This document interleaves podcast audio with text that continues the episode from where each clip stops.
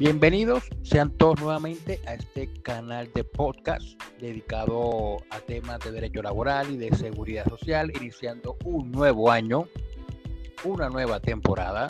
Y antes de empezar a, desarrollar el primer capítulo del año 2022 y el número 44 de este canal de podcast, quiero empezar por agradecer a todas las personas que nos escuchan a través de todas las plataformas de audio, llámese Anchor, Spotify, Google Podcast, Apple Podcast, Radio Public, Spreaker. A todos ellos, muchas y muchas gracias. igual manera, agradecerles a todas las personas que comparten el contenido de este podcast, que lo comparten con sus amigos, con sus familiares, con sus compañeros y que los comparten en todas las redes sociales donde ellos tengan alguna cuenta. Todas esas personas les, les mando un fuerte abrazo y un agradecimiento muy especial porque hacen que este canal crezca cada día más en oyentes y en reproducciones. Así que en el día de hoy, en el primer episodio del 2022, hablaremos acerca de un tema que tiene que ver con la justicia virtual la justicia virtual que pronto llegará a su final porque el término de vigencia va a culminar. De eso estaremos hablando en el día de hoy acerca de la vigencia del decreto 806 que implementó las TIC o las tecnologías de la información y las comunicaciones en los procesos judiciales y el término de vigencia que estableció el decreto 806. Así que sean todos bienvenidos.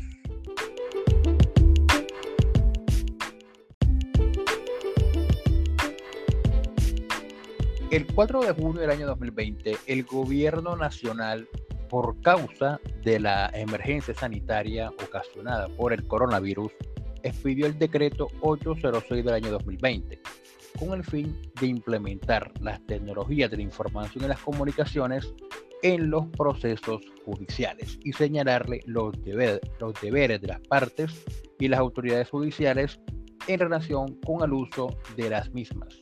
El mencionado decreto colocó un término en el último artículo que tiene vigencia que iba a ser de dos años a partir de su expedición.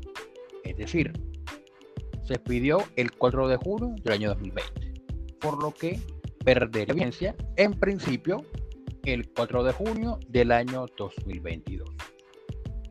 Y digo en principio porque hay la posibilidad, todavía hay la posibilidad de que se prorrogue el prorrogue el, término de vigencia y eso lo estaremos hablando en el transcurso de este podcast. Pues bien, y digo que en principio porque hasta el momento no se ha pedido ninguna ley que convierta en legislación permanente alguna, alguna de las normas o todas las normas que contiene el decreto 806 para mantener el acceso a la justicia de manera virtual. Por lo que reiteramos en principio, se entendería que a partir del 5 de junio del año 2022, todos los usuarios del sistema de justicia y los abogados y los funcionarios judiciales volveríamos a la presencialidad en el sistema de justicia, muy a pesar de la aparición de la variante Omicron del COVID-19 que ya en varios países hay personas contagiadas por esa nueva variante. Y por lo que ante esta situación se pueden presentar tres situaciones para continuar con la virtualidad en el acceso a la justicia, teniendo en cuenta que varios amigos funcionarios, tanto empleados como jueces, me han comentado las bellezas y las bondades de la aplicación del decreto 806 en los procesos que se encuentran tramitando en los juzgados donde ellos están laborando. Entonces, para eso se plantean, pueden plantearse tres situaciones, una diferente de la otra. ¿Cuál sería la primera? La primera es que el Ministerio de Salud y Protección Social siga extendiendo la emergencia sanitaria. En principio, la emergencia sanitaria está extendida hasta febrero del año 2022. consideramos o creemos que dada la, dada la aparición de la variante Omicron del coronavirus, creemos que lo más probable es que el, Ministerio de Salud extienda la emergencia sanitaria hasta mayo del 2022 o hasta agosto de este mismo año.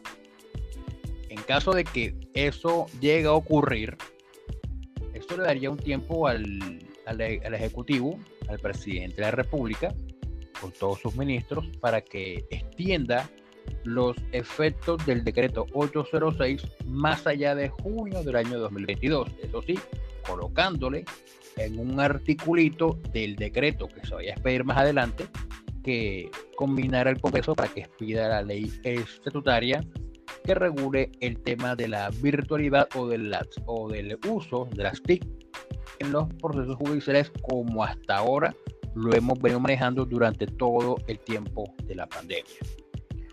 Ahora, el segunda situación que puede presentarse, ya la adelanté, que fue referente a la ley estatutaria, es referente a eso, que el Congreso de la República expide una ley estatutaria donde se convierta en legislación permanente todas las normas o varias normas que contiene el decreto 806 del 2020. ¿Y por qué decimos una ley estatutaria y no una ley ordinaria? Porque se trata de la regulación de la Administración de Justicia y la norma constitucional señala que ese tipo de situaciones se tienen que regular mediante la expedición de una ley estatutaria. Ahora, la cuestión con este punto es bastante problemática y es que por lo que nuestro querido Congreso de la República se encuentra actualmente de vacaciones y regresan a actividades en marzo del 2022 y como ya hemos, y como ya hemos dicho, el decreto cumple o termina su vigencia en junio del 2022, por lo que en principio habían tres meses para estudiar el proyecto de ley estatutaria, pero en realidad no serían tres, porque mientras se acomodan y toda esa cuestión, entonces pasarían menos tiempo. Ahora, eso sin perder de vista que como ley estatutaria tiene que pasar primero, antes de convertirse en ley, pasar el visto bueno de la Corte Constitucional, donde mediante una sentencia declare el proyecto de ley estatutaria ajustado a la Constitución. Y en la práctica sabemos que ese periodo se lleva entre que el, Congreso tramite el proyecto de ley y la Corte Constitucional expide la correspondiente sentencia de constitucionalidad pasan más de tres meses. Así que, vuelvo y reitero, lo más probable es que el 5 de junio volvamos a la presencialidad, volvamos otra vez a los a convocarnos al Palacio de Justicia donde tengamos nuestros procesos judiciales. Ahora, en la actualidad hay, existe un proyecto de ley en la Cámara de Representantes que es el número 436 del 2020 ojo, 2020, que cuenta con ocho artículos, donde en principio se coloca en cabeza del Ministerio de Justicia y del Derecho la obligación de garantizar a cada uno de los servidores judiciales las herramientas tecnológicas y las garantías de conectividad suficientes para adelantar el trámite de los procesos judiciales y asuntos en curso. Es decir, en el presupuesto general de la nación para el próximo año se debe señalar un monto para que este asunto se haga una realidad. Lo problemático de esta clase de normas, como lo dije al principio, es que generan la sensación por parte del gobierno nacional y por parte del Congreso de la República y de aquellas personas que apoyan al gobierno nacional, es que genera la sensación de que se está haciendo algo, pero en la realidad, en la práctica, ocurre totalmente lo contrario. Porque esta misma obligación ya se ha puesto en cabeza del Consejo Superior de la Judicatura desde la expedición de la Ley 270 de 1996. Se reiteró en el Código General del Proceso, es decir, en la Ley 1564 del año 2012 y también en el Código de Procedimiento Administrativo y de lo Contencioso Administrativo Ley 1437 del año 2011. Y hasta la fecha no se ha implementado la virtualidad como es debido. No se ha implementado. Por lo que tuvo que llegar una pandemia como la que estamos viviendo en la actualidad para que se pudiera crear un aplicativo web para la presentación de las tutelas y habeas corpus a través de la rama, a través de la web de la rama judicial. Así como que tuvo que pasar una pandemia como la que estamos viviendo en la actualidad para que se pudiera crear un directorio de direcciones electrónicas de todos los juzgados y de todas las oficinas judiciales de toda Colombia para que se, para que se pudieran erradicar demandas en todo el país. Y eso, sin dejar de lado y sin obviar y sin menospreciar y sin olvidar que hay varios juzgados y varios tribunales de Colombia donde el magistrado principal, donde el juez unipersonal le ha tocado sacar de su dinero para crear el expediente electrónico, crear una virtualidad como lo señalan las normas o como lo pretenden las normas que se establezcan de su bolsillo y no de la rama judicial como es lo, lo debido. Ahora, el mismo proyecto de ley, el 436 del año 2020, que está en Cámara de Representantes, reitera una obligación que está establecida en el numeral sexto del artículo 627 del Código General de Proceso. Es decir, coloca en cabeza del Consejo Superior de la Judicatura que en un término de dos años establezca la virtualidad en todos los procesos judiciales. ¿Y por qué decimos que reitera? Porque esa misma obligación se colocó en el Código General de Proceso con un término de cuatro años. Y sabemos que esa norma este, ha, sido un saludo a la bandera. Por lo que ya sabemos, ya saben cuál es la crítica acerca de esa cuestión que se cree que se está haciendo algo cuando en realidad no se está haciendo nada. La misma norma, el mismo proyecto de ley, perdón, señala que se pueden realizar audiencias de conciliación, inspección judicial y pago de títulos judiciales haciendo uso de las tecnologías de información en las comunicaciones.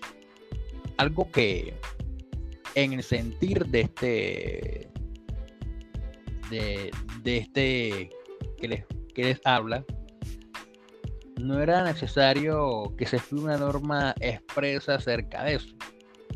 Pero lastimosamente vivimos en Colombia, donde nos encanta que nos digan qué podemos y qué no podemos hacer donde lastimosamente necesitamos una bendita ley que nos lo diga. Ya Sin embargo, sin embargo, hay que decir algo, los centros de conciliación en la actualidad vienen aplicando la virtualidad para resolver los asuntos que se ponen a su consideración.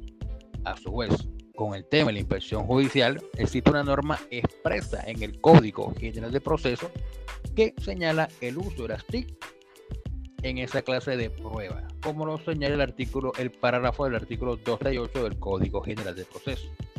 Y en lo relacionado con los títulos judiciales existe un acuerdo del Consejo Superior de la Judicatura que aborda el tema. Sin embargo, nos, nos gusta reiterar y repetir y nos gusta gastar papel creando leyes donde ya existe algo que se viene aplicando. Ahora, para terminar este punto, que es el segundo hasta de la expedición de una ley, acerca de este punto, debo decir, vuelvo y reitero, se debe, se debe tratar de una ley estatutaria. Ahora, por norma constitucional, esas leyes se deben tramitar en una sola legislatura.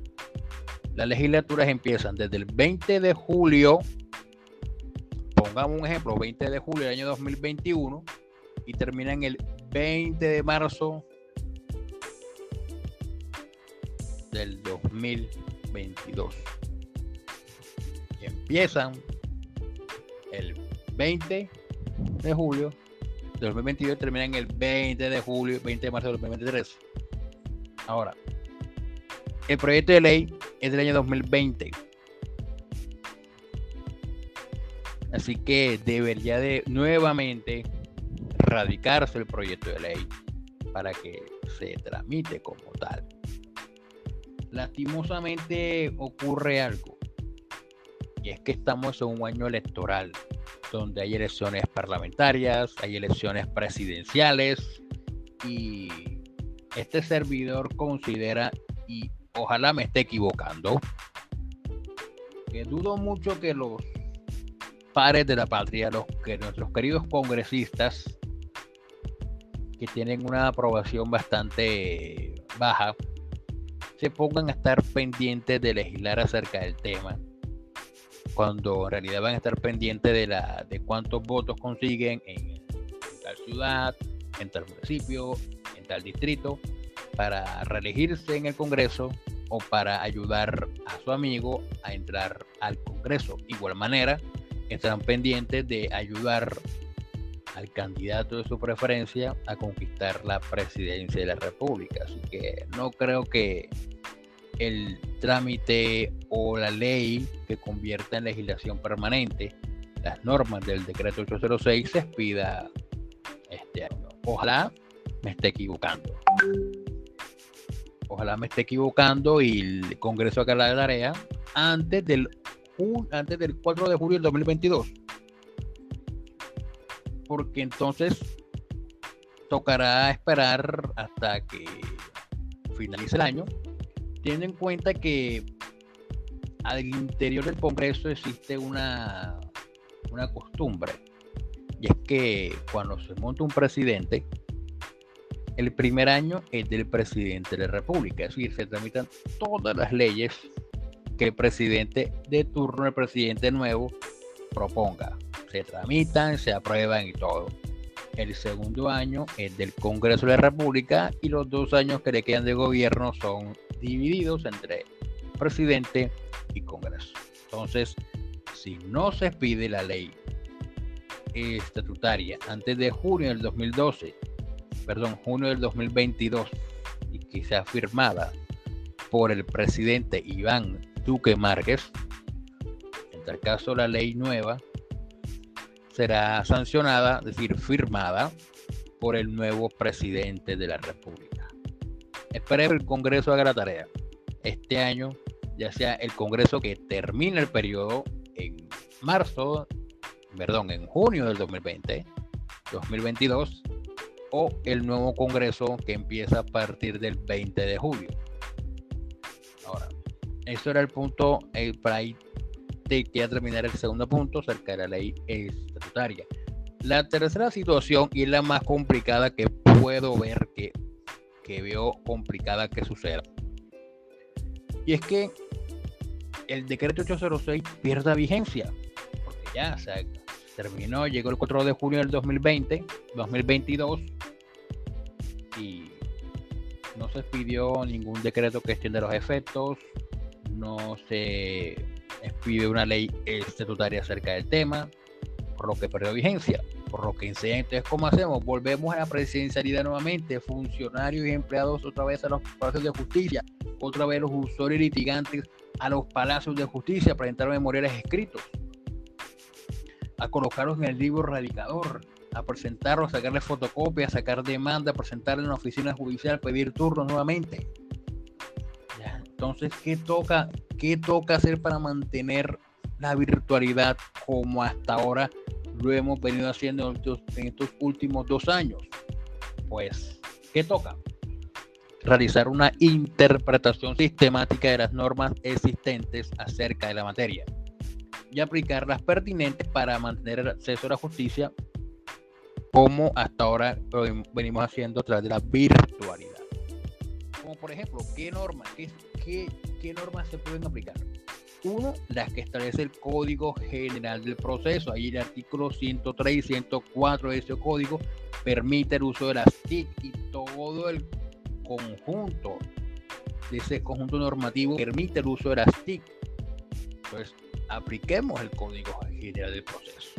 el CEPACA, el Código de Procedimiento Administrativo de lo Contencioso Administrativo, permite el uso de las TIC. Y con la reforma que se, que se le introdujo con la ley 2080 2021, aún más se permite el uso de las TIC.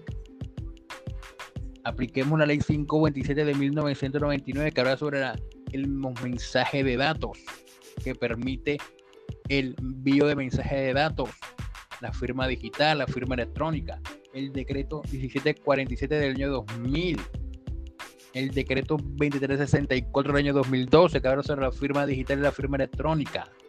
El decreto 491 del año 2020, que es un decreto que se pidió en estado de excepción y que habla sobre el uso de las TIC en las secciones. Este caso se puede aplicar para sesiones de los, de los cuerpos colegiados, tribunales, se puede aplicar así como aquellas normas pertinentes que señala el Código Procesal del Trabajo y de la Seguridad Social acerca del tema. La ley 1563 del 2012, que era ley de, arbitraje, permite el uso de las TIC. Entonces hay un buen compendio normativo que nos permite seguir aplicando las TIC en los procesos judiciales. entonces, y, ¿y por qué lo digo? Porque nuestro Código General de Proceso lo, autoriza. ¿Y por qué digo que lo autoriza? Porque el artículo 12 del mismo código así lo establece cuando señala, abro comillas, el artículo 12 del Código General de Procesos señala lo siguiente, dice el código, cualquier vacío se llenará con las normas que regulen casos análogos y a falta de estas, el juez determinará la forma de realizar los actos procesales con observancia de los principios constitucionales y los generales del derecho procesal, procurando hacer efectivo el derecho sustancial. Es decir, se pueden aplicar las normas de otros, de otros códigos procedimentales para aplicarlos al procedimiento de la justicia, teniendo en cuenta que el decreto en principio perdería vigencia. Ahora, en este punto lo que lamento es algo, es que a los abogados como tal, en, lo, en el primer año de derecho o en los dos primeros semestres de derecho. En la clase de introducción al derecho nos enseñan algo llamado métodos interpretativos de la ley. Me enseñan varios métodos. Pero lastimosamente, esa clase, esa clase nada más la vemos cuando se trata de jurisprudencia, de un caso concreto como tal. Ya que le damos la interpretación a la norma, buscamos la interpretación de la norma. Pero cuando nos tocan estos asuntos, no hay como que, bueno, hay un vacío, ¿qué hacemos? ¿Cómo hacemos para llenar el vacío? Entonces ahí nos olvidamos de esa clase. Entonces, pues eso por un lado. Y segundo, porque vivimos en Colombia, donde nos encanta, en Colombia nos encanta gastar papel. Colombia nos encanta que se expidan leyes para regular un tema en dos, tres, cuatro, cinco artículos. Y nos encanta que esas leyes nos digan qué debemos hacer. Nos encanta qué no debemos realizar. Entonces, ¿qué pasa? Que cuando no existe una ley que diga eso, caemos en el error de que como no existe una norma que permita algo, en este caso no hay ninguna norma en concreto que, diga se pueden usar las TIC para la justicia, entonces creemos que no es posible. Y en el caso contrario, al no existir norma que prohíba algo, concluimos que se puede hacer. Entonces, ¿qué pasa?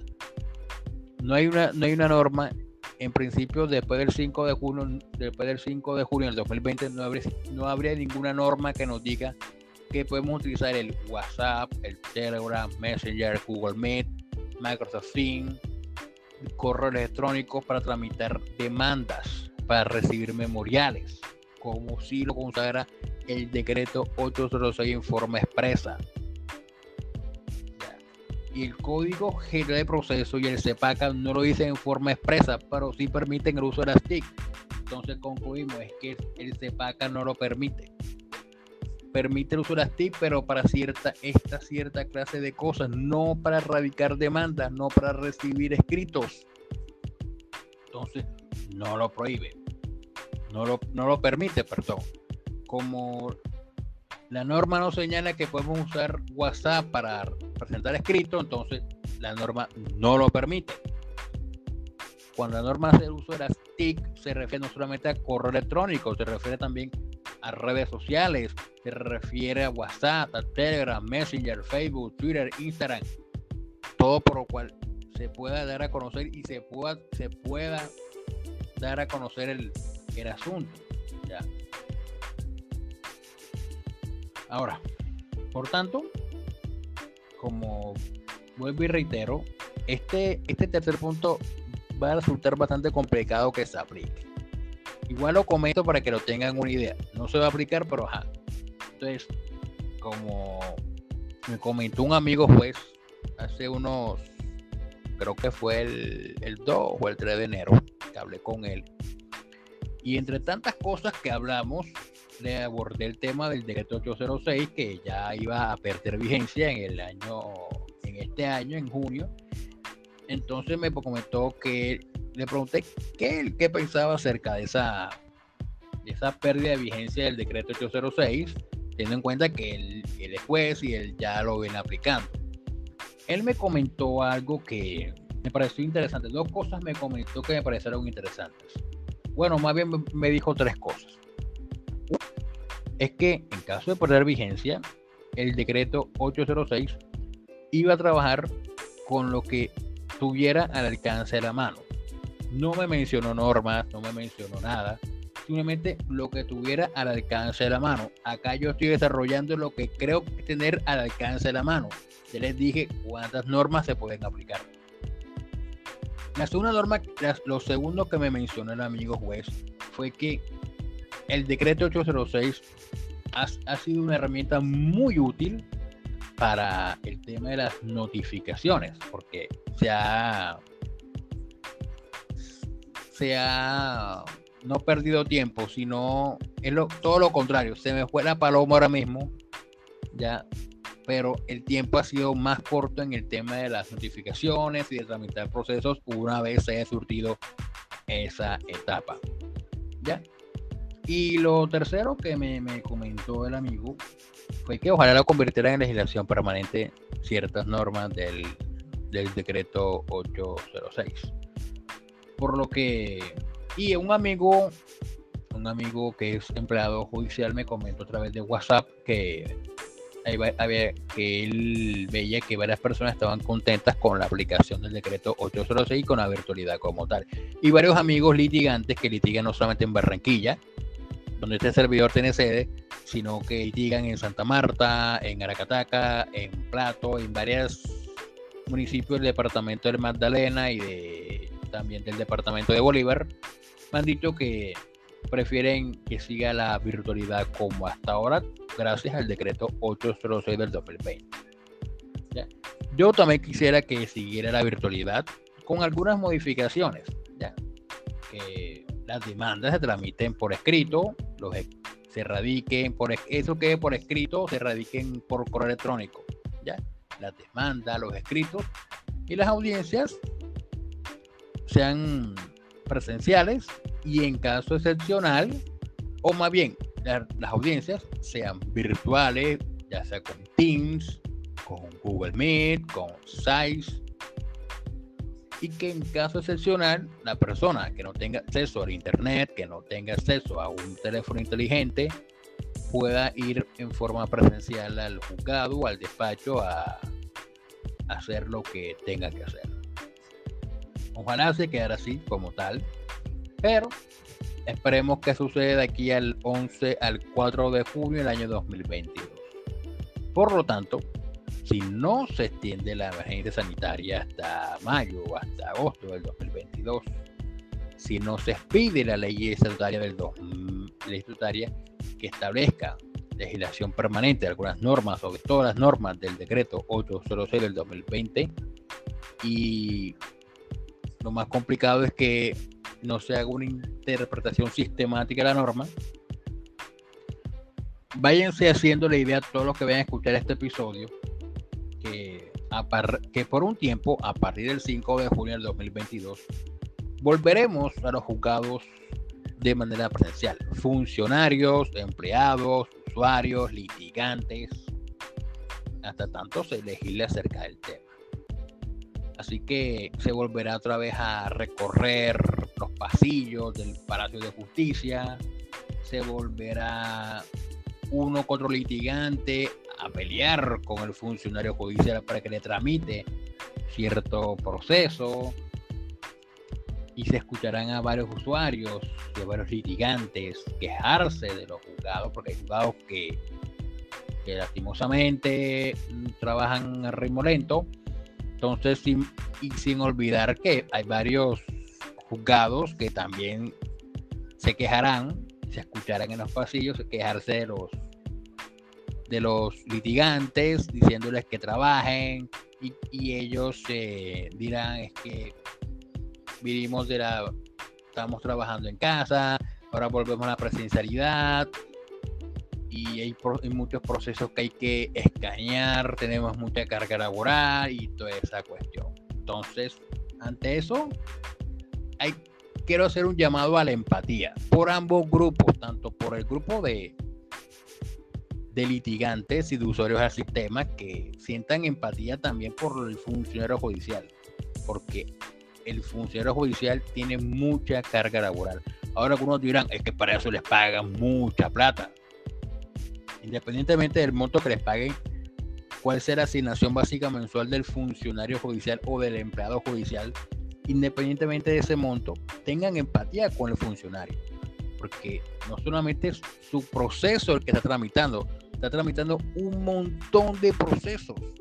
Tiene que tramitar un montón de demandas, un montón de tutelas, un montón de habeas corpus, un montón de recursos, de mandamiento de pago, y acción del crédito, de incidentes de toda clase. Y eso sin olvidar también el trabajo que tienen que hacer de forma administrativa, de carácter administrativo, de la estadística, de calificar al juzgado inferior, el juez colegiado calificar al juez del circuito, la Corte Suprema calificar a los tribunales. Es un trabajo y manejar las hojas de vida de los empleados. es una cuestión bastante agotadora. ¿Ves? Hago un llamado litigante a ser empático con el funcionario judicial. ¿ya? Sé que ustedes viven del litigio, sé que viven de eso y eh, lo, lo logran comprender, ¿ya? Pero también tengamos empatía con el funcionario, con el funcionario judicial, que tiene mucha carga laboral. Yo también hago un llamado a la empatía del funcionario judicial, que aunque tengan una asignación básica mensual bastante altica, ya, y que reciben puntualmente, también tengan empatía del, litigante, del usuario. del litigante, porque hay muchos litigantes que no tienen un contrato de trabajo con una firma de abogados reconocida del país. Hay muchos litigantes que no tienen un contrato de prestación de servicios con una entidad pública que les permita solventar ciertas obligaciones, sino que viven, mira, viven 100% del litigio. Tengan empatía con ese abogado para que le resuelvan los procesos mucho más rápido y no solamente el, litigante que se va a quejar, también de todos, independientemente de que se queja o no se queja, de todos tramiten. Sé que hay mucha carga laboral, pero también sientan empatía por el, por el litigante, ya por el usuario que es el que el, el más interesado, ya, porque el litigante tiene un interés en que le pague los honorarios, sí, pero el mayor interesado es el usuario, el de la parte demandante, la parte demandada, en que el proceso se resuelva lo más pronto posible. Al llamado en garantía, a todas las partes del proceso que se vinculen, tienen un interés que se resuelva lo más pronto posible. Tengan empatía por esa gente. Así como hago un llamado al litigante a que tenga, a sea empático con el, con el funcionario judicial. ¿ya? Porque ambos merecen un poco de comprensión de parte y parte y ayuden y ayudémonos mutuamente a que los procesos se demoren menos de lo que establece el Código General de Procesos en el artículo 121, que se demoren menos de un año y en primera instancia y menos de seis meses en segunda. Ojalá seamos empáticos con unos con otros y mejoremos el servicio de la justicia. Y de esta tribuna hacemos un llamado para que la virtualidad continúe mediante una ley estatutaria.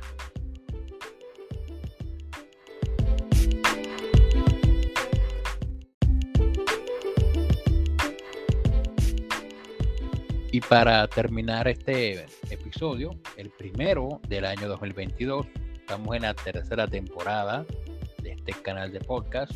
Quiero nuevamente agradecerles a todas las personas que nos han escuchado y nos han acompañado escuchándonos a través de todas las plataformas de audio donde se publica este canal de podcast.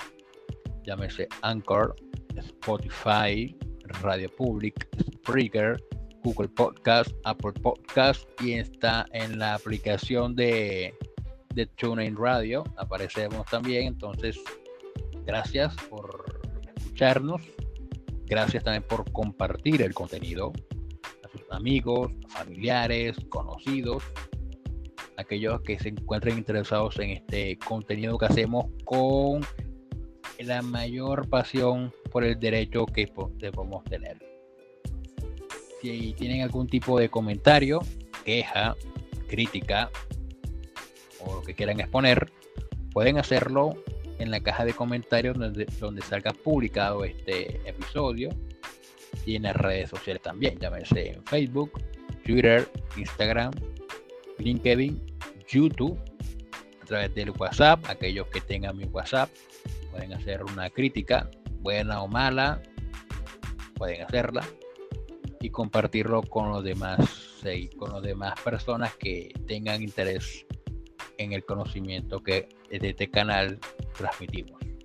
Así que bueno, nos esperamos en el próximo episodio acerca de un nuevo tema de carácter laboral, seguridad social o de carácter judicial que tengan interés tanto para los no abogados como para los profesionales del derecho. Así que bueno, hasta aquí dejamos este episodio y hasta la próxima. Un saludo para todas las personas que nos escuchan.